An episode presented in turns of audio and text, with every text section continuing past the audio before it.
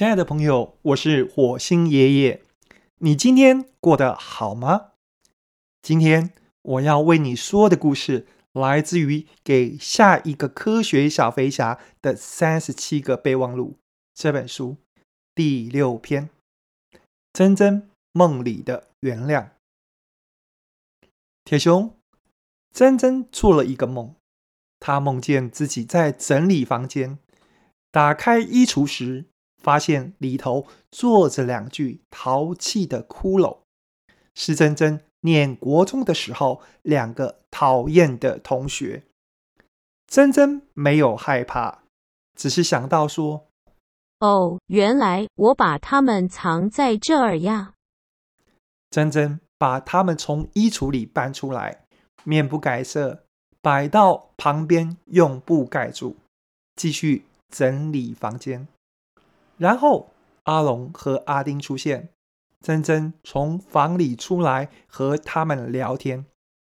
这时候，两具骷髅摇身一变，变成你跟大明，所有科学小飞侠都到齐了。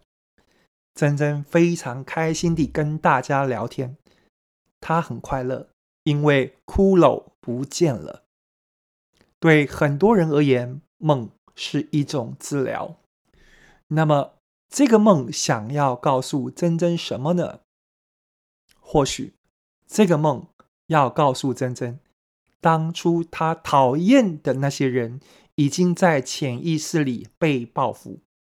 否则，怎么会变成两具骷髅，孤单地坐在衣橱里，然后被不经意的原谅了？